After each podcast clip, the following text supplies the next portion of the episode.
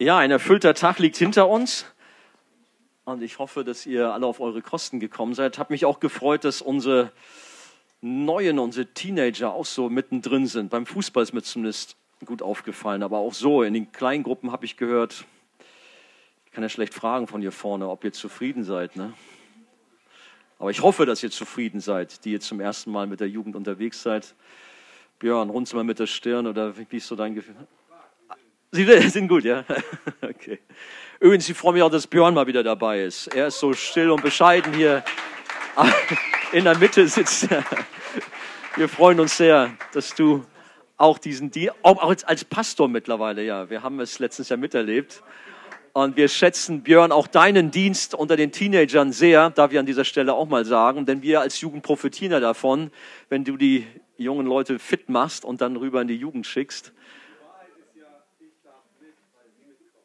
Ach so. okay. Ja, super. Okay. Church, Home, Sweet Home. Es geht um die Gemeinde an diesem Wochenende und heute Abend um das Thema die Gemeinde, ein lebendiger Organismus des Heiligen Geistes. Die Gemeinden damals im, Al äh, im Alten, muss ich schon sagen, im Neuen Testament, die waren sehr unterschiedlich, haben unterschiedliche Herausforderungen gehabt manche Schwierigkeiten an Streit untereinander, haben wir vielleicht auch jetzt in den Gruppenarbeiten so ein bisschen erörtert. Eine Gemeinde war sehr gesegnet mit mächtigen Wirken des Heiligen Geistes, aber hatten da auch so ihre Herausforderungen, sodass der Apostel Paulus ihnen da mal ein paar Worte schreiben musste, um auch zu korrigieren und zu helfen. Um daraus ein bisschen auch heute Abend, nämlich aus 1. Korinther Kapitel 12, die Verse 1 bis 7, ich lese sie aus der neuen Genfer. Na, ihr kennt das ja schon, ich lese meist die neue Genfer. 1. Korinther 12, 1 bis 7. Ein weiterer Punkt, den ihr erwähnt habt, liebe Geschwister, sind die Fähigkeiten, die uns durch Gottes Geist gegeben werden. Es liegt mir sehr daran, dass ihr in dieser Sache genau Bescheid wisst. Denkt an die Zeit, als ihr noch nicht an Christus geglaubt habt. Damals habt ihr euch ständig irreführen und dazu hinreißen lassen, den Götzen zu dienen. Götzenbildern, die nicht einmal reden können. Deshalb weise ich euch auf Folgendes hin. Niemand, der unter der Leitung von Gottes Geist redet, wird jemals sagen, Jesus sei verflucht. Und umgekehrt kann niemand sagen, Jesus ist der Herr, es sei denn, er wird vom Heiligen Geist geleitet.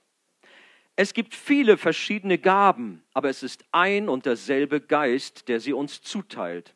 Es gibt verschiedene Dienste, aber es ist ein und derselbe Herr, der uns damit beauftragt. Es gibt viele verschiedene Kräfte, aber es ist ein und derselbe Gott, durch den sie alle in uns allen wirksam werden.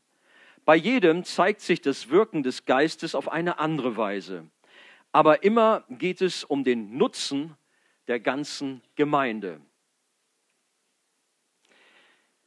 Das ist das, worauf es ankommt. Es geht um die Gemeinde, um die weltweite Gemeinde, ja, aber auch insbesondere um die lokale Gemeinde, wo wir, wie wir auch schon in Gruppen gesprochen haben, uns einbringen dürfen, einander dienen dürfen und dem Herrn alle Ehre geben können. Wir schätzen unsere Gemeinde als unser geistliches Zuhause und wir haben schon gehört, dass sie die geliebte Braut Christi ist wir haben heute gesprochen, dass wir eine große Familie sind mit unterschiedlichen Leuten, unterschiedlichen Hintergründen, die Gott zusammengeführt hat oder auch in seiner Herde ein anderes Bild. Ähm, und heute Abend dann haben wir dieses Bild in 1. Korinther 12. Das heißt, wir haben es da noch nicht gelesen, aber es kommt da auch mit rein. Das ist nämlich das Bild eines Körpers auf die Gemeinde. Ein Leib. Der Herr ist das Haupt der Kopf des Ganzen und wir sind verschiedene Glieder, haben verschiedene Funktionen. Und es ist wichtig, jeder Einzelne ist wichtig. Keiner kann sagen, hey, ich weiß gar nicht, was habe ich da verloren. Wenn du zur Gemeinde gehörst, hast du eine ganz wichtige Funktion. Mir hilft auch oft dieses Bild von so einem Uhrwerk, wo so kleine Zahnräder drin sind. Da mag es sein, dass da so ganz kleine Zahnräder sind, aber wenn das irgendwie rausfällt, dann bleibt die Uhr stehen und ist nicht mehr funktionsfähig. Und so ist auch das kleinste Glied in der Gemeinde wichtig und hat seinen Dienst. Ein Körper ist ein schönes Bild. Das muss alles zusammenspielen. Zum Beispiel, dass das Auge unserem Gehirn etwas sagt, Achtung, Achtung, da kommt Gefahr. und das Gehirn wiederum eine Meldung gibt an die Hände, Arme aufpassen, zum Beispiel wenn wir umfallen, aufstützen oder so.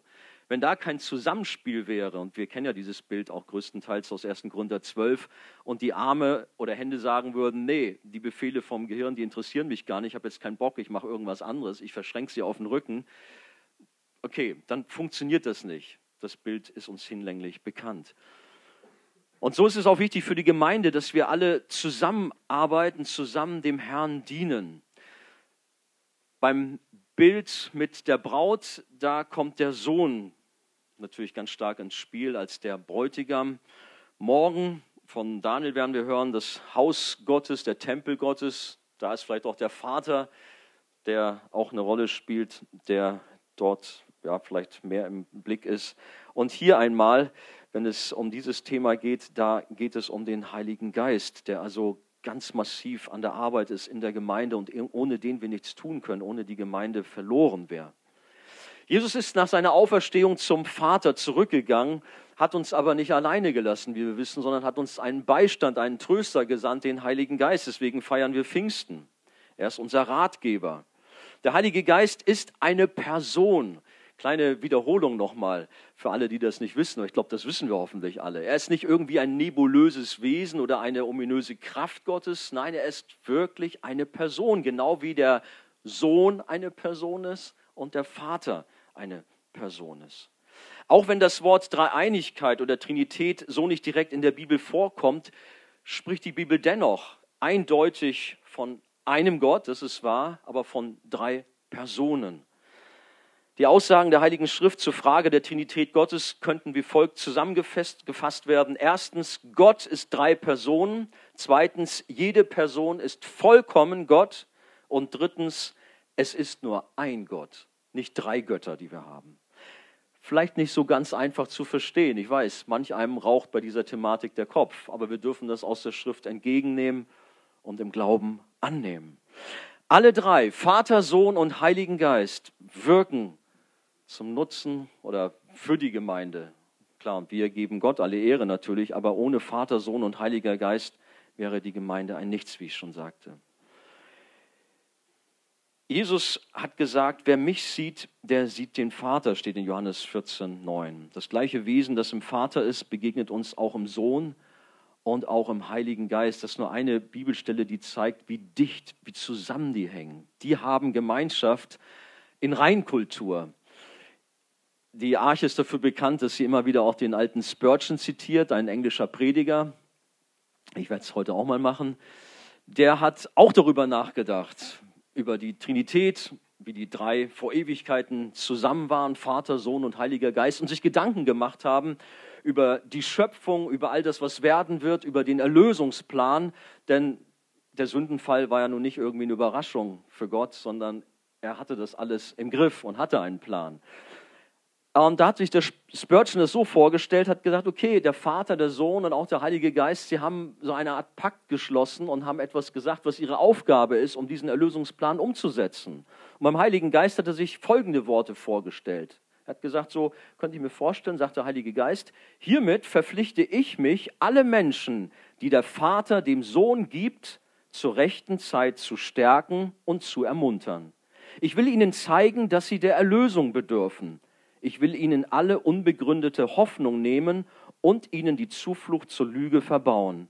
Ich will sie unter das Blut der Besprengten führen. Ich will ihnen den Glauben geben, durch den das Blut ihnen gilt. Ich will in ihnen alle Gnade wirken. Ich will ihren Glauben lebendig erhalten. Ich will sie reinigen und alle Unreinigkeit von ihnen nehmen. Und sie sollen schließlich flecken und fehlerlos dargestellt werden.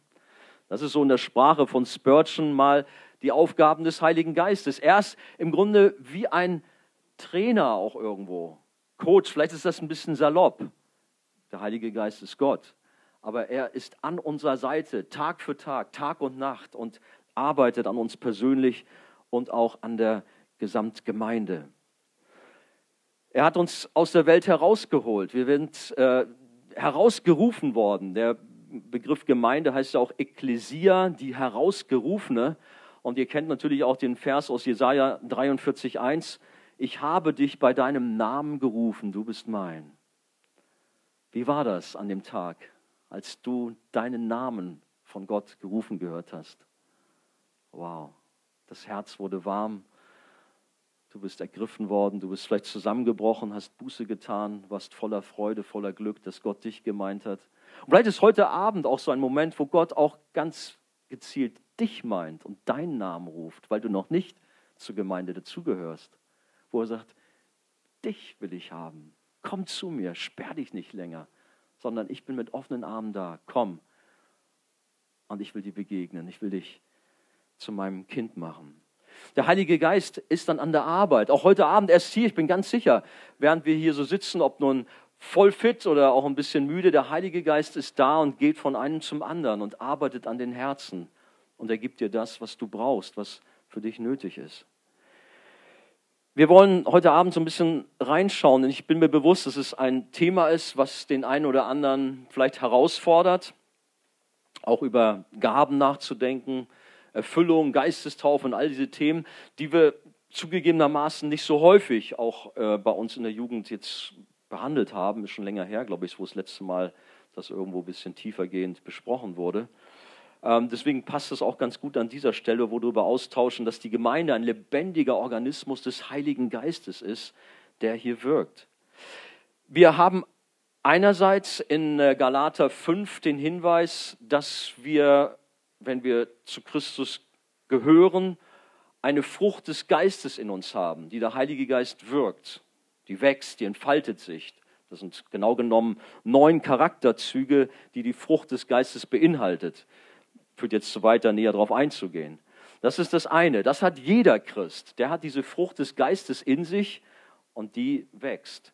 Darüber hinaus hat jeder Christ Gaben, Geistesgaben, Charismen heißt es im Griechischen, Gnadengaben. Und da können wir vielleicht als ersten Punkt mal schauen, wozu sind eigentlich Geistesgaben da, die ja wichtig sind für die Gemeinde Gottes.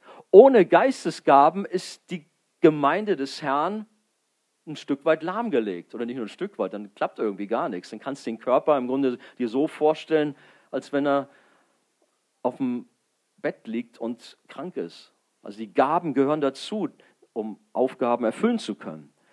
Wozu sind Geistesgaben da? Erstens zur Ehre und Verherrlichung Gottes. Es geht immer um Gott. Nummer eins ist immer Gott. Aber zweitens natürlich für uns als Gläubige, für uns als Gemeinde dienen Geistesgaben zur Ermahnung, zur Tröstung und zur Auferbauung. Die Bibel sagt in 1. Korinther 14, 12, was folgt daraus im Hinblick auf euch? Ich weiß, wie eifrig ihr euch um die Gaben bemüht schreibt der Paulus den Korinthern, die uns durch Gottes Geist gegeben werden. Aber dabei muss es euer Ziel sein, vor allem die Gaben zu bekommen, hört mal, die eine Hilfe für die ganze Gemeinde sind. Und das ist der eigentliche Zweck, warum Gott ähm, Geistesgaben wirkt. Und das betonen auch andere Bibelstellen, 1. Korinther 14,3 und 12,7. Bei jedem zeigt sich das Wirken des Geistes auf eine andere Weise, aber immer geht es um den Nutzen der ganzen Gemeinde. Oder auch, wenn ihr zusammenkommt, so hat ein jeder einen Psalm, eine Lehre, eine Offenbarung, er hat eine Zungenrede, er hat eine Auslegung und dann lasst es alles geschehen zur Erbauung.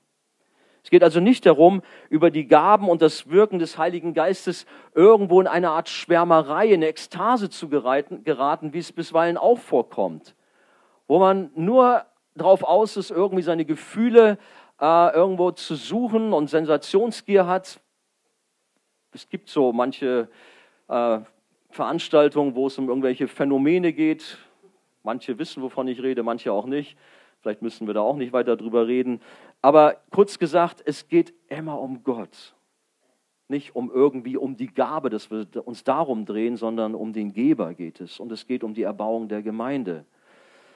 Das ist also ein ganz wichtiger Punkt, dass wir nicht aus einer falschen Motivation uns nur nach Gaben ausstrecken, um selber uns irgendwie zu beweihräuchern, wie toll wir sind oder so, sondern es geht immer darum, Gott damit zu gefallen und der Gemeinde zu dienen. Jesus, Jesus ähnlicher werden letztendlich. Das ist ein ganz wichtiger Punkt.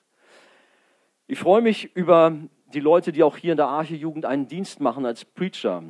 So, wenn ich äh, die Entwicklung sehe, ich werde jetzt keinen Namen nennen, aber man sieht, wie Gott unsere Preacher herausholt, wie er sie weiter begabt, wie er zulegt, wie sie stärker werden im Dienst.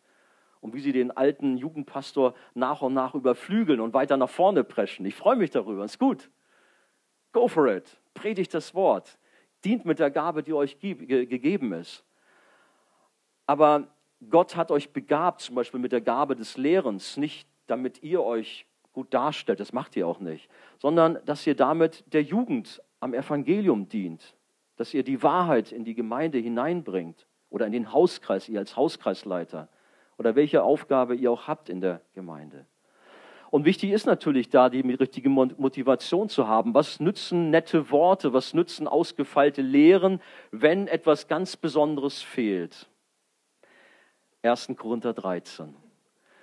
Ich bin jemand, der ganz viele Hochzeiten hält und von so vielen Brautpaaren wird immer gewünscht, komm, mach irgendwas über 1. Korinther 13. Und oft erkläre ich dann, eigentlich ist 1. Korinther 13 nicht unbedingt etwas, was um Hochzeit so geht. Klar, man darf das schon gerne mit verwenden, die Liebe, die göttliche Liebe und wie sie so ist. Aber wenn wir den Kontext anschauen, den Zusammenhang, dann stellen wir fest, 1. Korinther 13 ist genau in der Mitte von 1. Korinther 12 und 1. Korinther 14. Ja, das ist schon mal, schon mal toll, ne? logisch. Aber worum geht es da? Da geht es um die Geistesgaben, wie wir sie einsetzen, wie wir sie empfangen, wie wir damit dienen. Und in der Mitte die Liebe. Und Paulus führt da aus, wenn wir alles haben, die tollsten Gaben, aber wir haben die Liebe nicht, dann kannst du alles in die Tonne treten. Dann ist das nur Lärm und Krach und heiße Luft. Forget it. Die Liebe ist also sehr entscheidend. Wenn man ein Haus baut, dann braucht man Werkzeuge, aber es geht letztlich um ein Haus, um die Fertigstellung und nicht um die Werkzeuge, dass man sich darum dreht, zum Beispiel ein anderes Bild zu. Oder letztendlich, was immer für uns wichtig ist, es geht immer um Jesus und nicht um die Gabe. Dann habe ich mir gedacht, jo, dann habe ich mir gedacht, das passt ganz gut. Wir sollen nicht so eine scheppernde, 1. Korinther 13, ohne Liebe sind wir so eine scheppernde Schelle, das war sie gerade. Welche Geistesgaben gibt es? Das ist vielleicht auch so eine Frage. Und vor allen Dingen oft noch die Frage von euch, ja, welche Geistesgaben oder Gabe habe ich denn so? In der Bibel gibt es sechs spezielle Listen äh, von Gnadengaben oder Charismen, habe ich von gesagt, heißt es auf Griechisch, ähm, die Gnadengaben aufzählen. Das ist einmal Römer 12, 6 bis 8, für die mitschreiben, aber ich, ihr könnt auch dieses Skript haben und es wird wieder reingestellt. 1. Korinther 7, Vers 7, 1. Korinther 12, Verse 8 bis 10, 1. Korinther 12, 28, Epheser 4, Vers 11, 1. Petrus 4, 11. Und wenn wir da mal von gewissen Überschneidungen absehen, dann haben wir folgende Gnadengaben hier. Und ich gehe mal so im Schnelldurchgang einmal mal durch. Da ist von einem Wort der Weisheit die Rede. Und ich bin sicher, wir haben hier in unserer Mitte eine Menge Leute, die auch die Gabe haben, Wort der Weisheit zu sprechen und darin zu dienen. Das ist die Fähigkeit, Gottes Willen zu erkennen und anhand des Wortes Gottes Rat und Hilfe zu geben, Seelsorge zu leisten. Ich bin wahnsinnig beeindruckt, wenn ich manchmal mitkriege, wie junge Leute untereinander Seelsorge betreiben, in einer fantastischen, fundierten Weise. Ich staune echt. Auch teilweise ganz junge Leute. Und das zeigt mir auch, wie der Heilige Geist wirkt, auch durch ein Wort der Weisheit. Also ich habe keine Gaben, ich habe nichts. Nein, wer weiß, vielleicht bist du gerade jemand, weil du in der Seelsorge stark arbeitest, dass du eben dieses Wort der Weisheit zum Beispiel hast. Oder da ist das Wort der Erkenntnis. Das Wort der Erkenntnis ist das Fundament für Christen, die lehren und die predigen. Ohne dem könnten wir das eigentlich gar nicht tun. Wir brauchen das Wort der Erkenntnis, um auch vernünftige Predigten abliefern zu können. Und glaubt mal ja nicht, dass die Gedanken, die wir hier vorne so bringen, von uns selber sind. Natürlich guckt man auch, was Prediger X, Prediger Y sagt oder dies äh, tolle Kommentare. Aber wir sind auf die Hilfe des Heiligen Geistes angewiesen oder eben auch auf Gaben, die der Herr uns schenkt, eben in dem Fall das Wort der Erkenntnis, um auch Zusammenhänge zu erfassen, die für den natürlichen Verstand eigentlich ein Geheimnis sind. Dann haben wir zum Beispiel auch die Gabe des Glaubens. Und das ist ein anderer Glaube als der rettende Glaube oder auch so der normale Glaube, den natürlich jeder Christ hat. Hier geht es um ein ganz besonderes Gottvertrauen. Und ich muss sagen, manchmal bin ich da auch schon beschämt worden, wie Leute, die frisch im Glauben waren, ein wahnsinniges Vertrauen hatte, wo ich dachte, wow, du bist so ein alter Gläubiger, aber was die für einen Power an Glauben mitbringen. Gigantisch. Ich lese gerne Biografien, solltet ihr mal machen, das ermutigt einen im Glauben voranzugehen, zu wachsen. Und da gibt es manche Beispiele, auch was dieses Thema angeht. Ich habe zum Beispiel mal von einem Missionar, Mensch, hieß der Peyton, ihr müsst mir helfen, kann das sein? Ja, ne, John Payton, dieser Typ. Die, das, das, das war heftig. Ich habe gedacht, Gott, wie kann das angehen? Dieser Typ, du hast ihn da in die Südsee, war er doch irgendwo unterwegs, ne? Neukaledonien oder so. Das, ach, jetzt verrate ich zu viel. Kleiner Buchhinweis. Da ging eigentlich alles schief, was schief gehen konnte. Aber der hatte so einen Glauben, so ein Vertrauen in Gott, dass er dahin geschickt worden ist von Gott und blieb da dran bis zum Ende. Und Gott hat ihn gesegnet, auch wenn bei ihm noch gar nicht so viel bei rauskam. Aber jetzt verrate ich doch schon zu viel. Ist ein Buch, was ihr euch mal lesen, was ihr mal, mal lesen solltet. Oder was wir alle kennen, Jim Elliot, der bei dem Indianerstamm, den Aukas, letztlich ein Märtyrer wurde, von denen mit Speeren durchbohrt wurde. Aber auch ein Wahnsinnsglaube hatte, ein Vertrauen zu Gott, und es konnte ihm nichts davon abbringen, zu den Aukas zu gehen, um ihnen das Evangelium zu bringen. Oder auch Hudson Taylor ist auch so ein Hero, der den Auftrag von Gott verspürte, zu den Chinesen zu gehen und ihnen das Evangelium zu bringen. Und auch bei ihm, er hatte so einen starken Drang und einen Glauben, ein Vertrauen zu Gott, das auch zu tun, auch wenn er gar nicht so die richtige Versorgung hatte, kein Geld und nichts. Aber Gott hat ihn gebraucht unter Zehntausenden von Chinesen damals. Auch ein ganz besonderer Typ ist für mich der äh, Georg Müller. Kennt ihr den? Der hat in, äh, in Bristol, war das glaube ich, in England, so ein, so ein Waisenhaus gehabt für 10.000 Waisenkinder. Eigentlich kann man sagen, Mensch, du bist blöd. Das ist eine Mark, fast eine Marktlücke. Wenn du das raushaust, im Fernsehen Spots bringst für Kinder, das zieht. Die spenden die Leute, die geben dir Kohle ohne Ende. Aber er hatte auf dem Herzen, keine Werbung zu machen keine Bettelbriefe, nichts. Er hat gesagt, ich vertraue auf Gott, dass du mir die Kohle gibst, um diese 10.000 Waisenkinder zu versorgen. Puh, Gott es gemacht. Was für ein Glaube. Und das ist natürlich schon etwas anderes als jetzt diesen normalen Glauben, den wir schon alle haben. So als Beispiel einfach mal. Die Gabe der Heilung wünschen wir uns doch so sehr, oder?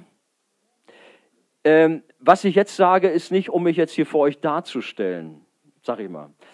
Ich habe mich sehr gefreut, ein paar Zeugnisse in letzter Vergangenheit zu hören, wie Gott durch mein bescheidenes Gebet, was wirklich echt bescheiden ist, wo Gott gewirkt hat und Menschen gesund geworden sind, fand ich ganz toll. Ich sage das mal zur Ehre Gottes, dass eben also Heilung auch passiert in unserer Gemeinde, auch gerade kürzlich erst. Aber ich glaube nicht, dass ich die Gabe der Heilung habe. Aber wir können darum beten, dass Gott unter uns Menschen schenkt, die auch diese Gabe empfangen, weil das wäre so wichtig. Wir haben so viele kranke Menschen, so viele Schwache, auch gerade in psychischer Hinsicht. Und wer weiß, vielleicht zeigt sich das auch bei mir oder bei anderen, dass es nicht nur punktuell passiert, sondern stärker, dass man sagen kann, das ist nicht nur ein Gebetserhörung, wie es bei uns doch allen sein soll, sondern da ist tatsächlich auch die Gabe der Heilung. Oder das von Gaben der Wunderkräfte die Rede. Was ist denn das? Ich habe zum Beispiel daran denken müssen an Philippus, der mit dem äthiopischen Finanzminister unterwegs war und kaum hat er den getauft, wurde er vom Geist hinweggebeamt. Kennt ihr die Story? Ist auch irgendwie eine Art Wunderwirkung natürlich. Oder als Jesus Wasser zu Wein gemacht hat. Schon was Besonderes. Oder das Vermehrung, wie würdet ihr gerne machen, ne? Oder die Vermehrung äh, von, von Essen und all solche Sachen. Und ich muss sagen, ich habe das auch schon erlebt, dass mal eigentlich ein Auto hätte nicht mehr fahren dürfen, weil das Benzin eigentlich alle war. Und da war natürlich im Auto wurde gebetet, Herr, hilf, dass wir die nächste Tanke erreichen. Eigentlich hätte es nicht funktionieren dürfen, aber irgendwie war eine Art Benzinvermehrung da. Ich glaube an sowas. Gott ist mächtig, er kann das tun. Oder wir haben auch schon mal einen Bus die Hände aufgelegt. Darf man das? Haben wir gemacht. Herr, bitte hilf und mach den Motor hier heil. Das Ding fuhr wieder. Gott kann gewaltige Sachen tun, ganz abgesehen von Totenauferweckungen, Dämonenaustreibung, all solche Dinge. Dann kommen wir zu einem Punkt, der natürlich auch so diskutiert wird hier und da. Das ist die prophetische Rede, auch die Weissagung. Ein ganz wichtiger Dienst für die Gemeinde des Herrn. Prophetisches Reden und Weissagung bedeutet nicht, dass jemand wie ein Prophet im Alten Testament Worte mit unantastbarer göttlicher Autorität spricht. So irgendwie, so spricht der Herr. Das ist jetzt die neue Offenbarung für die Arche-Gemeinde. Irgendwie so, ne? So funktioniert das nicht. Haben wir auch schon gehabt in unserer Gemeinde. Da haben wir dann ein bisschen Korrektur geübt, dass man so das besser nicht sagen sollte. Sondern wir erleben das eigentlich so und Leute, die auch diese Gabe haben, werden das bestätigen, dass Gott zu uns redet. Wir spüren es im Herzen, unseren Gedanken sind Impulse, sind Empfindungen, wo wir merken, Gott redet zu mir. Vielleicht ist es ein Kampf in dir. Ist es jetzt ein fixer Gedanke von mir selber oder was ist das jetzt? Wir prüfen das. Aber es ist gut dann auch, auch weiterzugeben, wenn wir merken, das ist vom Herrn. Das ist jetzt nicht unbedingt in erster Linie eine Vorhersage für die Zukunft. Das kann es wohl auch mal sein, habe ich schon auch erlebt. Aber in der Regel ist es eine Ermutigung auch für die Herausforderung des Alltags, für manche Lebensfrage. Also es ist nicht so, vielleicht, wenn ich jetzt zum Beispiel jetzt hier vorne sagen würde, ich habe jetzt gerade einen Eindruck vom Herrn. Ich soll dir sagen, dass die Blonde deine Frau werden wird, die, die da, da hinten dann bin ich ein falscher Prophet, dann könnt ihr mich im See versenken. Ich weiß nicht. Aber so in dieser Weise wurde auch schon manches gemacht. Und ich habe auch schon mitgekriegt, wo eine Frau dann gesagt hat, das ist nicht vom Herrn, ich habe vom Herrn empfangen und hat sie ihm eine geklatscht. Ähm, das habe ich vielleicht schon mal erzählt, weiß ich nicht. Aber das war mal ein drastisches Erlebnis, wie sie dieser vermeintlichen Gabe dieses Bruders äh, begegnet ist. Also man kann da auch Schindluder mit treiben. In der Regel ist es eine Ermutigung, äh, prophetische Rede für alltägliche Herausforderungen. Die Worte sind eine freie Wiedergabe dessen, was der Heilige Geist einem Menschen in seinem Herzen spontan deutlich macht. Und deswegen ist es gut, wie wir es ja auch, denke ich, hier wieder sagen, ich habe einen Eindruck von Herrn, einen Impuls empfangen. Gott hat mir etwas ja, groß gemacht, haben früher die Leute eher gesagt. Aber mir ist etwas bewusst geworden, was Gott mir geschenkt hat. Aber eben nicht mit diesem absoluten Wort, das ist jetzt die Offenbarung, also so spricht der Herr. So. Ähm, ich weiß, dass manche Christen auch da sehr, ja, sehr gierig drauf sind und für jede Lebenssituation eigentlich dann doch ein bestimmtes Wort von einem Bruder, einer Schwester suchen, die fast zum persönlichen Guru fast brauchen. Da läuft auch in manchen christlichen Kreisen mächtig was schief, dass man nicht auf den Herrn vertraut, auf sein Wort, sondern ja, so einen persönlichen Propheten sich aussucht und sich an den klammert. Und ich kann mich an einmal daran erinnern, wo mich jemand anrief und sagte, ah, Pastor Mertin, Sie müssen oder ihr müsst mir helfen jetzt als Arche. Meine Firma ist den Bach runtergegangen. Ich habe mich da auf meinen Propheten verlassen. Ich habe ganz viel Geld investiert. Ich dachte, das darf nicht wahr sein, ey. Es tat mir leid. Aber da merkt man manchmal auch, wie Leute fehlgeleitet sich an irgendwelche Menschen hängen, abhängig machen, aber irgendwo auch in die Irre und in die Extreme verfallen. Und irgendwie das Ganze dann fast wie so ein frommes Horoskop behandeln. Gott sagt zu uns, befiehl dem Herrn deine Wege und hoffe auf ihn. Er wird es wohl machen. Dass wir uns Gott anvertrauen, dass wir ihm unser Leben geben und er wird dann aber auch Bestätigung geben. Das durfte ich immer wieder erleben durch prophetische Rede zur Erbauung, zur Ermahnung und Tröstung. Ein Beispiel nochmal, vielleicht habe ich es auch schon gesagt, dann verzeiht mir, aber es gibt ja manche neue hier. Ähm, als ich frisch in die Jugendarbeit reinkam als Jugendpastor oder Jugendleiter, äh, war das sowieso alles wahnsinnig stressig für mich, weil ich dachte, mein Vorgänger, das ist so eine Koryphäe auf dem Gebiet, das ist so der Bundesjugendleiter von ganz Deutschland. Wie willst du in seine Fußstapfen reintreten? Das packst du alles gar nicht. Dann war ich auch noch ziemlich kaputt mit Burnout und so aufgrund meiner Schwierigkeiten naja, ach, muss ich jetzt nicht ausbreiten. Also ich war ziemlich fertig. Und dann war ich auf einer Jugendkonferenz in Israel am Toten Meer. Und plötzlich kommt ein englischer Bruder zu mir und sagt, kannst du ein bisschen Englisch verstehen? Ja, nicht so gut, aber ein bisschen schon. Und dann hat er mir da in wenigen Sätzen ein paar Sachen gesagt, wo ich dachte, was passiert denn jetzt hier? Das kann er gar nicht alles wissen. Hat mir mein Leben skizziert und mir Mut gemacht, nicht aufzugeben, sondern Gott zu vertrauen, auch im Weg mit dem Herrn. Es war sehr stark. Und so in dieser Weise dürfen wir das auch erleben, immer wieder auch erleben, wie Gott uns Mut zuspricht. Das geschieht nicht in erster Linie jetzt durch andere Menschen, die zu dir kommen und sagen, ich habe ein Wort für dich, sondern in erster Linie passiert das, was wir heute Abend gerade machen, durch die Predigt, durch das Wort Gottes in erster Linie. Oder wenn du in der Bibel liest, dass dort Bibelstellen rausspringen, die du vielleicht schon zigmal gelesen hast, aber jetzt für deine Situation hauen sie dich vom Hocker, weil du genau das brauchtest. Ich möchte uns Mut machen, in dieser Weise zu dienen. Ich weiß, wenn ich jetzt sage, wir sind mehr hier, die prophetisch begabt sind, als wir denken. Dann gucken wir vielleicht alle runter, na, ich bestimmt nicht. Aber auch da möchte ich uns Mut machen, möchte sagen, ich glaube, hier sind viele, die auch Gott in dieser Weise begabt hat. Wo aber diese Gabe so ganz klein ist und so, wie sagt man, so eine kleine Pflanze, so ganz zart, die sich entwickeln muss. Es ist mir auch manchmal begegnet in Gesprächen oder in Gebeten, wo ich merke, da betet jemanden für einen und ich höre genau hin, was betet er da eigentlich? Das ist doch nicht ein normales Gebet. Hier ist der Geist Gottes am Werk und im Gebet kommt für die Person, für die gebetet wird, Wegweisung, Ermutigung oder auch Ermahnung. Also, dass wir doch auch da viel offener sind, nicht so schüchtern, sondern wenn wir merken, da redet Gott zu uns, das ist ein Impuls, ein Eindruck, dass wir das nicht gleich beiseite schieben, das nicht vom Herrn, sondern das prüfen. Und wenn es sich verfestigt, dass ihr doch dann gerne auch zu dem kommt, der den Gottesdienst leitet und das sagt. Und verschiedentlich macht ihr das ja auch oder ein Bibelwort habt und dass ihr das dann auch der gesamten Gemeinde, der ganzen Jugend auch mitteilt. Oft geschieht das ja auch nach einer Predigt, manchmal schon. Aber das kann sicherlich mehr werden. Und ich weiß, da sind wir unnötig schüchtern.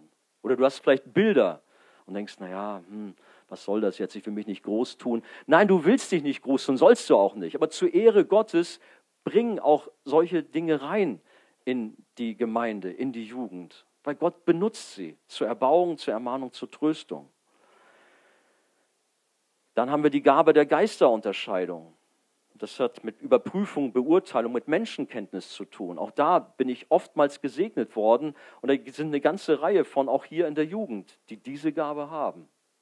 Auch wenn ihr jetzt sagt, ich habe sie bestimmt nicht. Lasst euch da wirklich ermutigen. Dann haben wir eine Gabe, die immer wieder auch in Diskussion ausartet, weil man nicht weiß, wie ist das, die Gemeinde X macht das so, die Y so. Das ist die Gabe der Zungen- oder Sprachenrede. Das ist die einzige Gabe, 1. Korinther 14, 4, die zur Selbsterbauung dient. Die anderen dienen der Gemeinde, Erbauung, Tröstung, habe ich gesagt, aber hier ist zur Selbsterbauung, es sei denn, das ist eine Zungenrede, die mit Auslegung gebracht wird. Dann gehört sie auch in den öffentlichen Gottesdienst herein, sagt Paulus. Er erklärt alles wunderbar, 1. Korinther äh, Kapitel 14. Aber ansonsten sagt er, dass es eigentlich eine Gebetssprache ist. Wir reden mit Gott unaussprechliches Seufzen. Ich selber durfte das erfahren, als ich in einer Phase war, wo ich immer in meinen Gebeten, das kennt ihr bestimmt auch, in Lobpreis, in Anbetung, voller Freude, Herr, ich danke dir, ich lobe dich, ich preise dich, preise dich, ich lobe dich. Irgendwie, ich kam nicht weiter. Und dann durfte ich das mal erleben, wie plötzlich das plötzlich so losging. Irgendwie, ja, ich dachte, oh, was ist das? Was passiert jetzt hier mit mir? Ich kann doch nicht irgendwelche Laute und so Silben, das ist bestimmt jetzt, und dann gibt es die Kritiker, das ist der Geist von unten. Nein, Moment, das ist das, was die Schrift hier sagt. Gott benutzt auch hier eine Gabe zur Selbsterbauung für dich, wo du Gott anbetest, ihn preist, eine Gebetssprache. Kann auch sogar mit einer Fremdsprache einhergehen. Auch das haben wir schon erlebt, liegt allerdings ein paar Jahre zurück, muss ich, ein, muss ich zugeben. Lass es gerne auch fließen. Habt keine Angst vor der Gabe der Zungenrede. Und wenn du, ich weiß, hier sind einige unter uns, die haben da Sehnsucht, haben davon gehört, haben es auch vielleicht in anderen Gemeinden erlebt und ihr habt Sehnsucht, dann streckt euch danach aus, betet auch darum.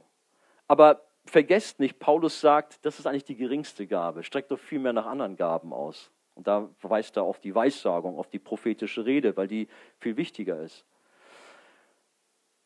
Er stellt auch heraus, dass es eben wichtig ist, dass wir mit unseren Worten reden, dass die Leute das verstehen.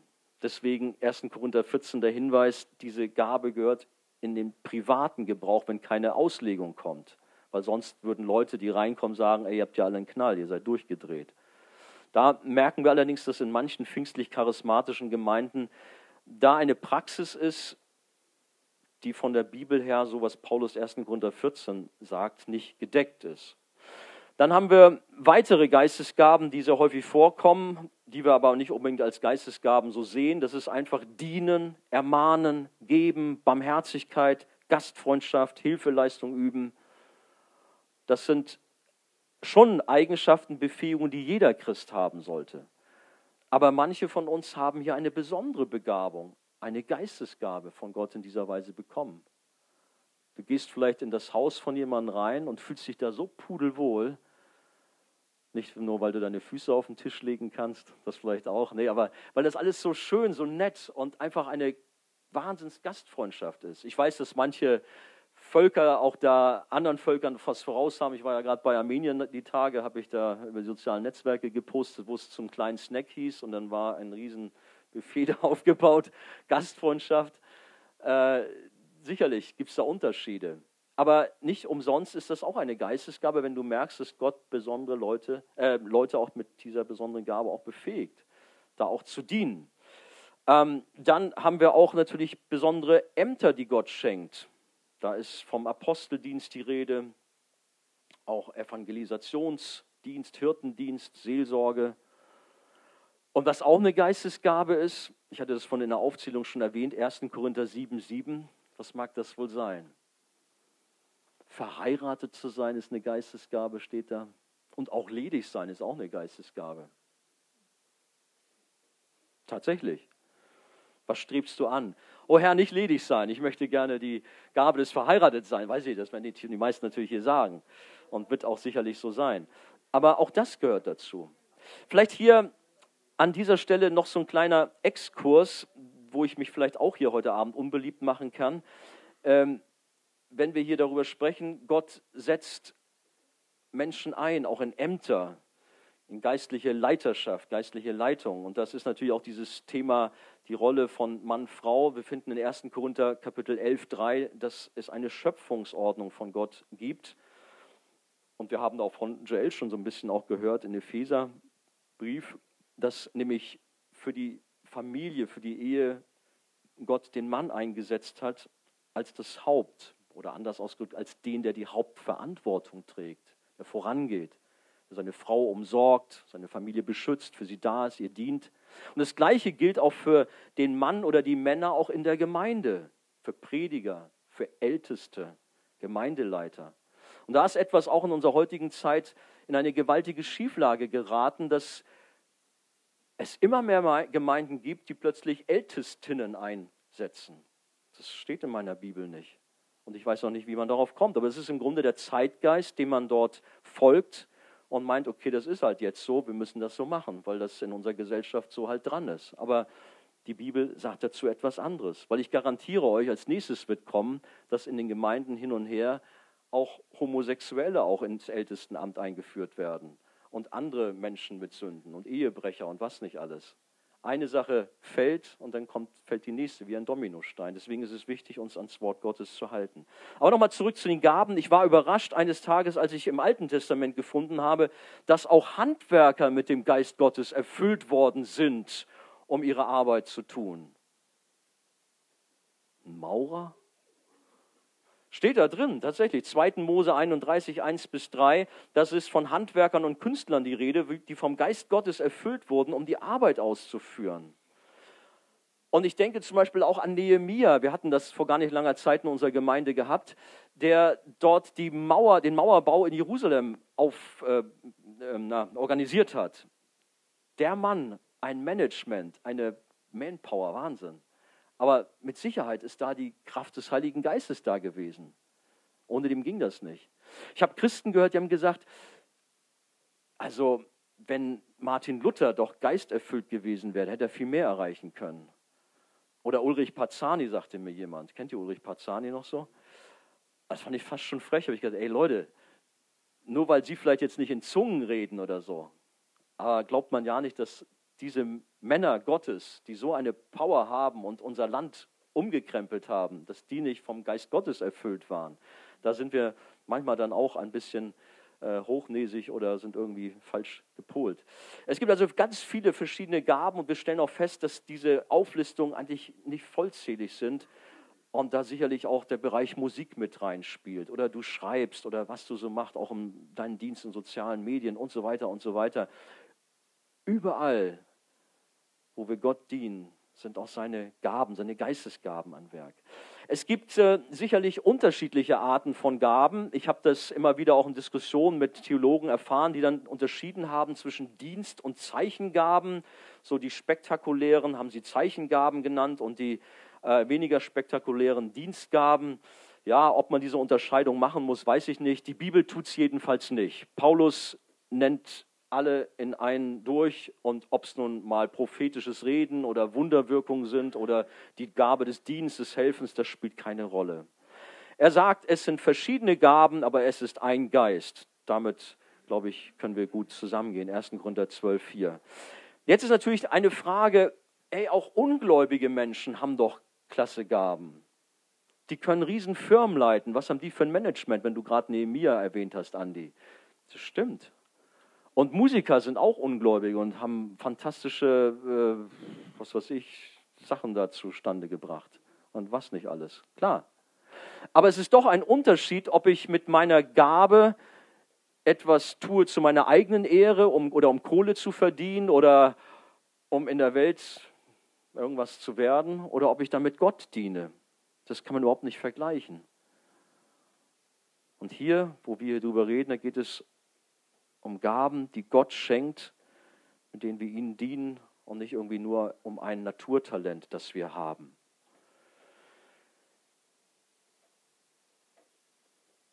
Oft denkt man bei den Gaben nur an die Zungenrede oder an prophetisches Reden.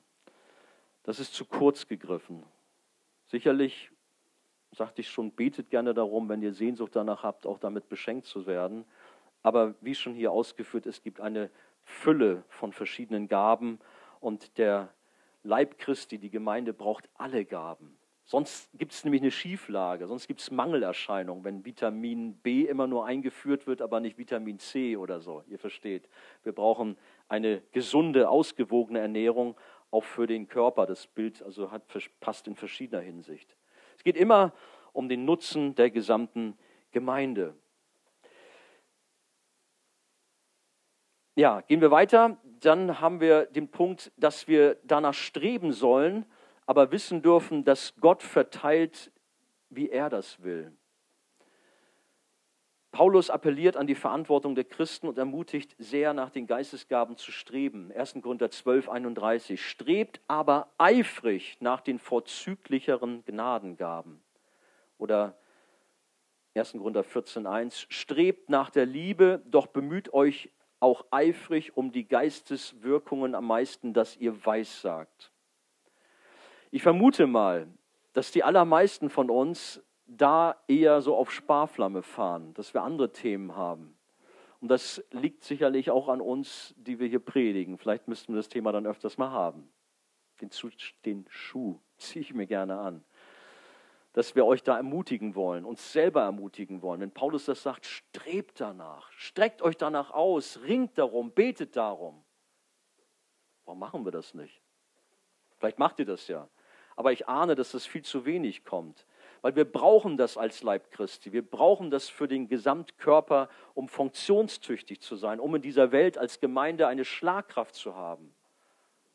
So Leute, ich lade euch ein, auch wenn wir hier noch Gebetszeiten haben, vielleicht auch heute Abend, dass wir gerne da praktisch werden und uns danach ausstrengen, sagen, Herr, ich habe eine Sehnsucht, dir viel mehr zu dienen als bisher. Und auch in meiner Jugend, in meiner Gemeinde. Und ich bin gespannt, was du vorhast. Ja, ich gehöre zu dir und du hast mir auch Dinge geschenkt, aber lass sie auch zur Entfaltung kommen, weil ich denke, bei ganz vielen ist da auch was, ganz bestimmt. Aber es muss nur gefördert und eben zur Entfaltung kommen. Es geht nicht darum, dass wir groß und angesehen sein wollen in der Jugend oder in der Gemeinde, sondern wollen Gott dienen. Ähm, was vielleicht dir auch eine Hilfe sein kann, dass du auch nochmal in Ruhe die Bibelstellen auf dich wirken lässt, dass du nochmal durchliest oder auch das Skript hier von, nimmst, von mir nimmst, wenn es eine Hilfe ist, dass du das alles auf dich wirken lässt. Ein Christ, der vom Heiligen Geist erfüllt mit Gaben dient, der wird auch immer eigentlich ein demütiger Mensch sein dass er damit auch zum Ausdruck, ich möchte der Gemeinde Nutzen äh, geben und nicht mich selber suchen. Er will sich aufopfern, weil er das liebt, was Jesus liebt, wie wir von Joel gehört haben, nämlich die Braut, die Gemeinde. Er sehnt sich nach den Gnadengaben, weil er den Leib Christi von Herzen lieb hat. Leider gibt es Christen, die mit Hilfe ihrer Gaben manipulieren und herrschen wollen. Ich bin ja schon etwas länger im Geschäft. Ich habe sogar erlebt, nicht in der Arche-Gemeinde, aber ich habe erlebt in einer Gemeinde, wo es zwei Fraktionen gab, die sich bekämpft haben und die dann etwa so gearbeitet haben. Ja, der Herr hat mir einen Eindruck gegeben, da ist dieser Bruder, ähm, und dann wurde da nicht direkt der Name gesagt, aber die ganze Gemeinde wusste, wer gemeint war, du hast letztens Pornos geguckt oder irgendwie sowas. Oh, dann zuckte der zusammen, dann war, war die Fraktion fertig, dann kam die andere Fraktion. Und der Herr hat mir gezeigt, ey, das ist albern, das ist kindisch. Aber selbst sowas gibt es. Natürlich muss die Motivation stimmen, dass Gott uns gebraucht, dass wir nicht irgendwie mit Gaben äh, uns selbst beweihräuchern oder meinen, das lässt uns zu einem besseren Christen werden oder irgendwie in dieser Richtung, sondern Gott bewahre uns davor, dass wir da in eine Schieflage geraten. Ich weiß, dass wir hier in unserer Jugend, was dieses ganze Thema anbelangt, zwei Fraktionen haben. Die eine Fraktion die ist da sehr zurückhaltend und sagt, oh Mann, was geht hier heute Abend hier ab, was redet der da vorne? Das ist mir schon alles viel zu viel, weil du glaubst, dass es die Gaben nicht mehr gibt. Dass die aufgehört haben mit der Apostelgeschichte, wie das geschätzte Brüder vertreten, wie John MacArthur oder Roger Levy oder so, die sicherlich fantastische Bibellehrer sind und gute Themen auch haben. Aber in diesem Bereich bitte ich, ihnen nicht zu folgen. Ich habe zwar eine John MacArthur Bibel, aber diese Kommentare da, die lasse ich dann auch beiseite, weil ich glaube, dass wir mehr denn je die Gaben auch in unserer Zeit brauchen für die Gemeinde, weil die Herausforderungen, die werden immer werden eher mehr als weniger und die Gemeinde Christi braucht die Gnadengaben. Und ich wüsste auch nicht, welche Bibelstelle jetzt dagegen, äh, dafür spricht. Äh, ich weiß, welche da mal herangezogen wird, aber das kann ich nicht nachvollziehen, warum man die nimmt, dass man dann meint, die Gaben haben aufgehört. Nein, der Geist Gottes weht, wie er will, sagt die Schrift. Und wir merken, wie er auch in unseren Tagen weht, wie er wirkt und Menschen ergreift und wie er auch zuteilt. Die Gaben werden vom Herrn unterschiedlich nach seinem freien Willen verteilt. Gott teilt zu. Ich habe immer wieder gehört, wie Gemeinden auch gesagt haben, ähm, jeder Christ soll zum Beispiel die Zungenrede haben. Das Geht auch so. Jeder muss sie haben. Dann verstehe ich aber nicht, dass Paulus in diesem Kapitel ausführt, die rhetorische Frage, reden denn alle in Zungen? Reden denn alle prophetisch? Eben nicht, sondern Gott teilt so zu, wie er will. Und da ist eine riesen Bandbreite an Gaben. Es mag sein, dass es sicherlich hier und da auch eine, äh, ja, eine Gabe gibt, die ein bisschen stärker auftritt. Aber ich habe den Eindruck, dass oftmals auch in manchen Gemeinden ein Hype gemacht wird und dann auch äh, fast so eine Art Zwang entsteht und dass man meint, ich bin ein schlechterer Christ, wenn ich jetzt die und die Gabe nicht habe. Und oft ist es halt das Thema Zungenrede. So kenne ich das auch aus früheren Zeiten aus unserer Gemeinde, wo man dann so unter Druck war und am Verzweifeln war, wenn man diese Gabe nicht hatte, weil die anderen, die hatten sie und das waren halt jetzt die Gesalbten, die Tollen und ich habe es halt nicht so drauf. Also da seid entspannt und sagt, Herr, ich bin dein Gefäß, ich bin dein Diener, ich gehöre zum Leib Christi, aber gib mir das, was du möchtest, was ich brauche, was ich äh, zur Ehre Gottes einbringen kann. Wer empfängt denn eigentlich Geistesgaben? Das ist vielleicht auch nochmal so ein Punkt. In dem Moment, wenn der Heilige Geist bei der Neuschöpfung in unser Leben tritt und uns erfüllt, kommt Gott mit Gaben in unser Leben. Sicherlich auch zu einem späteren Zeitpunkt kann es auch sein, bei neuen Begegnungen. Aber wenn wir Gott begegnen, wenn er uns einfügt in seine Gemeinde, dann gehört das eigentlich zwangsläufig dazu, dass wir auch begabt werden, um dieser seiner Gemeinde zu dienen. Und dann sind da Geistesgaben da. In der Regel ist das Missverständnis deshalb da, weil sie vielleicht nicht gleich so riesig sichtbar sind, sondern noch so ganz zaghaft sind. Sie müssen wachgerufen, entwickelt werden, aber sie sind da. Ab dem Zeitpunkt, als der Heilige Geist in unser Herz, in unser Leben trat, kamen auch seine Gaben zu uns. Wir fingen an zu glauben, zu dienen, zu helfen, zu geben, zu bezeugen, zu beten. Teilweise ganz zaghaft, aber es hat sich dann weiter entwickelt. Vom ersten Augenblick der Wiedergeburt wirkt der Christ mit an der Auferbauung der Gemeinde und die Gnadengaben sind uns quasi in die geistliche Wiege gelegt worden. Dieses Gleichnis vom Körper und seinen Gliedern sollen wir immer im Blick haben, dass der Körper etwas ist, der sich entfaltet, wo auch etwas wächst. Und dann geht es auch viel entspannter, als so, wie ich auch vorhin sagte, wo man irgendwie verkrampft war. Ich muss jetzt diese Gabe haben. Natürlich, du darfst noch streben. Aber wenn du merkst, nein, Gott hat einen anderen Weg für dich, dann darfst du auch entspannt sein und das ihm überlassen. Nun ist für viele die Frage, welche Gabe habe ich eigentlich? Machen wir heute Abend noch einen Gabentest. Ich setze mich gleich da vorne hin und dann kommt dir einer nach dem anderen. Nein, es gibt tatsächlich solche Sachen. Ich glaube von Christian Schwarz oder so. Aber ich gehe mal ganz praktisch ran. Was macht dir eigentlich besonders große Freude? Welcher Bereich, welcher Dienst? Was würdest du leidenschaftlich gerne machen? Was ist für dich, was dir ganz leicht von der Hand geht? Wofür bist du bereit, richtig Opfer zu bringen? Oder wofür haben dich auch schon andere mal gelobt oder das erwähnt, dass bei dir in dieser Weise irgendetwas passiert und Gott dich gebraucht? Oder haben sich vielleicht bei dir bedankt? Was hast du in großen Segen vielleicht schon tun dürfen? Frag dich mal so ein bisschen. Klar, es geht nicht darum, dich jetzt groß zu machen oder dich jetzt irgendwie zu beweihräuchern, aber einfach so kannst du auch schon mal rauskriegen, wo sind die Bereiche in meinem Leben, wo Gott mich gebraucht, wo er mich auch hinhaben will, wo ich auch ihm verstärkt dienen darf. Ich hatte schon vorhin gesprochen vom Bereich der Seelsorge oder auch des Dienstes, des Helfens und was so alles dazugehört. Wir haben das ja besprochen.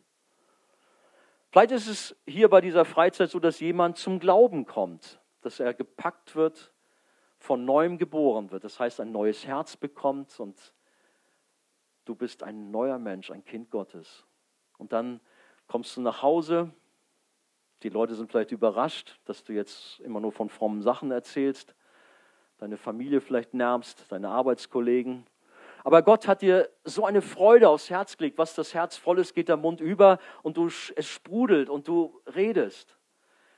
Ich habe viele Jahre zurück eine in unserer Jugend gehabt, die konnte nicht an sich halten. Und die Folge dessen war, dass ihre Arbeitskollegen in die Gemeinde kamen, dass ihre Familie in die Gemeinde kam. Es war wie ein Dominoeffekt. Zuerst war die Familie gläubig geworden, die Geschwister, die Schwester, der Bruder, die Mama, der Papa später, der ganz gottloser Mann war. Und dann kamen die Arbeitskollegen, waren bei uns in der Gemeinde. Das war echt irre. Und dann plötzlich sagst du, Mensch, diese Person, ja, das ist nicht aus ihr selbst heraus geschehen, aber sie hat von Gott eine Gabe bekommen, da könnte man fast sagen, evangelistisch zu wirken. Das Wort Gottes besonderer, mit besonderer Freimut rauszuhauen, sodass auch das, das äh, so äh, von Gott be, benutzt wird. Und jeder hat da andere Gaben, die Gott auch gebraucht. Es kann natürlich sein, und das haben wir auch alle erlebt, dass die Gaben, mit denen wir gedient haben, dann vielleicht auch mal ein bisschen so zum Erliegen fast kommen, weil du vielleicht so sehr beschäftigt bist mit deinem Beruf, manche Probleme vielleicht hast. Wir haben ein Beispiel in der Bibel von dem jungen Freund von Paulus namens Timotheus, der als junger Mann sehr viel bewegt hat. Und es war ein ganz toller Mann. Aber irgendwie muss er auch ein bisschen entmutigt gewesen sein oder müde geworden sein. In 2. Timotheus Kapitel 1, Vers 6 lesen wir, dass Paulus zu ihm sagt, ich erinnere dich daran, dass du erwächst die Gabe Gottes, die in dir ist. Also das ist regelrecht etwas eingeschlafen. Das kann hierbei auch bei manch einem sein, dass du irgendwie im Segen gestartet bist, aber manches ist zum Erliegen gekommen, dass auch die Gabe in dir wieder neu geweckt, gefördert, entfaltet werden muss. Und dazu darf ich dich ermutigen, auch Gott zu suchen, in der Bibel zu lesen, auch dich mit diesem Thema zu beschäftigen, Predigten zu hören, Gemeinschaft mit anderen Gläubigen zu haben, auch was diese Themen anbelangt, gerade auch im Hauskreis ist das sehr hilfreich. Und natürlich bring dich ein. Diene in der Jugend, diene in der Gemeinde. Und das wird auch dann auch zeigen, welche Gaben in dir vielleicht noch schlummern, die dann auch weiter auch zum Vorschein kommen. Ob das in der Musik irgendetwas ist, ob es im Bereich der Moderation, des Zuhörens, Rat zu geben, Seelsorge, etwas Kreatives zu gestalten, was immer es ist. Aber sei offen, dass Gott mit dir etwas Großes vorhat, dass er dich gebraucht in dem Leib Christi. In 1. Petrus Kapitel 4, Vers 10 werden wir ermutigt, dient einander ein jeder mit der Gabe, die er empfangen hat, als die guten Haushalter mancherlei Gnade Gottes. Jeder Christ hat von seiner Geburt an geistliche Gaben, habe ich schon gesagt, empfangen. Setz sie ein, verbuddel sie nicht, sondern wucher damit. Und dann hat Paulus ein Wort gesagt, denn die Predigt von Christus ist in euch kräftig geworden, sodass ihr keinen Mangel habt an irgendeiner Gabe. 1. Korinther 1, 6 bis 7. Denn die Predigt von Christus ist in euch kräftig geworden, sodass ihr keinen Mangel habt an irgendeiner Gabe. Das irgendwie scheint ein Schlüssel zu sein, dass wir uns um Christus drehen sollen, dass wir der Predigt von Christus zuhören sollen, dass wir Jesus im Fokus haben sollen, sodass Gott dann auch uns mit den Gaben versorgt, die wir brauchen, dass er uns beschenkt. Ich wünsche mir so sehr, dass wir in dieser Weise, auch auf dieser Freizeit, uns neu auch Gott gegenüber ausstrecken, dass wir uns von ihm gebrauchen lassen. Überhaupt das ganze Thema Heiliger Geist. Manch einer hat da Berührungsängste und ist sehr zurückhaltend. Aber dass wir sehen dürfen, es ist die dritte Person der Gottheit. Und der Heilige Geist ist heute Abend hier. Wenn du zu Gott gehörst, dann bist du jemand, der vom Geist Gottes erfüllt ist. Ohne dem kannst du gar nicht wiedergeboren sein. Aber da wollen wir nicht stehen bleiben, sondern wir wollen neue Begegnungen haben mit Gott, mit dem Heiligen Geist. Das heißt jetzt nichts Spektakuläres, dass wir hier anfangen äh, in der Arche, wie es auch so Veranstaltungen gibt, die dann irgendwie doch irgendwelche Exzesse erleben. Darum geht mir das. Ich habe nicht, dass jemand Angst bekommt. Das hat Andi hier vor. Aber ich möchte einen Hunger, eine Sehnsucht in euch wecken. Und da, wo vielleicht falsche Prägungen sind, die doch mal anhand des Wortes Gottes zu prüfen. Wenn du von der einen Seite, davon habe ich mehr von denen gesprochen, die da sehr verhalten sind, die schüchtern, ängstlich sind, die glauben, die Gaben, die gibt es gar nicht mehr. Es gibt andere, die vielleicht hier unter uns sind, die halt Extreme haben, zum Beispiel, wie ich vorhin gesagt hatte, jeder muss in Zungen reden. Also ich weiß es nicht, aber vielleicht denkt ja jemand so. Und da lohnt es sich dann auch mal, die einschlägigen Schriftstellen zu lesen, die wir doch dort haben, die uns da hoffentlich dann auch runterholen und korrigieren. Beten wir doch heute Abend um eine neue Begegnung mit Gott, mit dem Heiligen Geist, zum Nutzen der Gemeinde, zum Nutzen der Jugend. Wollen wir das tun? Amen. Ich darf bitten, dass unser Lobpreisteam kommt und dass wir ein Lied singen. Aber dann würde ich mich tatsächlich freuen, wenn wir, auch wenn die Zeit fortgeschritten ist und ich auch nicht ganz so knapp war, ich gebe es zu, äh, wir uns Zeit nehmen, dass wir füreinander beten. Muss nicht lang sein, es kann ganz kurz sein oder eine kürzere Zeit sein. Aber weil wir das gerade jetzt so angesprochen haben, dass wir dort auch füreinander beten, was diese Thematik anbelangt und gespannt sind, was Gott auch unter uns weiter tun wird. Herr, das ist unser Gebet. Wir geben unser ganzes Leben dir. Und du siehst hier die Jugend, die sich ausstreckt nach dir, voller Hunger, voller Sehnsucht nach mehr von dir. Herr, danke, dass du unser Leben hineingekommen bist, dass du uns gerettet hast, dass wir deine Kinder sein dürfen. Aber Herr, wir möchten auch noch mehr von dir. Wir wollen dich erleben, auch in der Weise, wie wir auch heute Abend gesprochen haben, dass wir dir auch noch stärker noch dienen, Herr. Du weißt doch, wo wir da schüchtern, wo wir zurückhaltend sind, wo wir auch vielleicht durch falsche Prägung uns auch irgendwo zurückgezogen haben. Aber dein Wort macht uns deutlich, dass du so viel für uns hast und dass dein Leib, dass der lebt und dass dieser Organismus Gemeinde, dass er auch in unserer Welt noch viel mehr auch äh, an Auswirkungen haben soll, Herr. Und du hast uns beschenkt mit deinem guten Heiligen Geist, auch mit Gaben, Herr. Und so bitte ich dich, dass du auch heute Abend an meinen Lieben hier wirkst, Herr, dass du ihre Herzen weich machst, auch mit einer Sehnsucht erfüllst, dir noch näher zu kommen. Und Herr, dass du sie beschenkst. Ich bin so sicher, dass wenn es deine Kinder sind, dass auch diese Gaben in ihnen sind, Herr. Aber dass sie sich auch weiter ausbreiten, dass sie sich entfalten, dass sie stärker werden. Herr, dass wir auch erleben, wie auch, auch unter uns das noch viel natürlicher auch abgeht, dass wir da keine Berührungsängste haben. Herr, danke, dass du so viel in uns hineingelegt hast, dass wir so reich beschenkt sind als Jugend und auch als Archegemeinde. Herr, und so bitte ich dich auch jetzt, dass du uns auch segnest, Herr, wenn wir auch jetzt füreinander beten. Und lasst uns auch gerne ruhig, auch wie wir hier sind, wir brauchen jetzt keine lange Zeit, wie wir stehen vielleicht. Du hast neben dir vielleicht auch mehr Leute, die zu dir gehören. Wendet euch einfach zu. Kein langes Gebet, einfach, dass ihr einander segnet und füreinander betet, dass ihr Gott mehr erfahrt, dass ihr auch den Heiligen Geist in euer Leben stärker erfahrt, dass ihr auch in eurem Umfeld von Gott mehr gebraucht werdet. Seid da einfach offen und gebt euch so auch Gott hin, dass er das euch gibt, was für euren Dienst, für euren Weg wichtig ist.